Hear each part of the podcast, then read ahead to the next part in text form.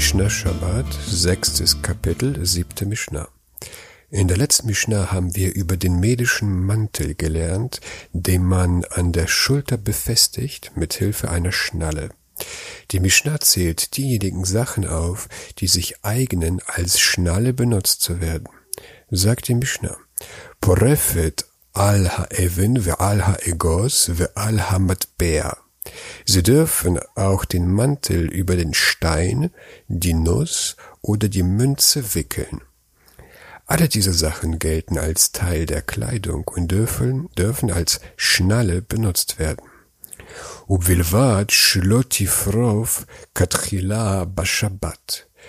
Man darf es nur nicht anfänglich am Schabbat machen.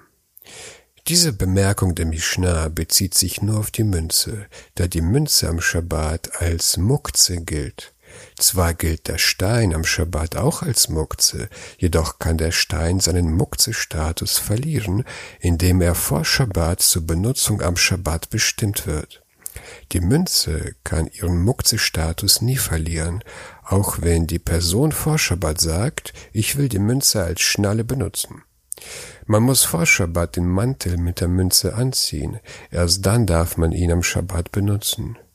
Man darf ihn auch am Schabbat an- und ausziehen, das heißt von der Münze losbinden und wieder zubinden, weil die Münze durch die Handlung des Anbindens vor Schabbat bestimmt wurde. Das heißt, eine mündliche oder gedankliche Bestimmung ist nicht möglich. Nur eine tatsächliche Handlung kann die Münze zur Schnalle machen.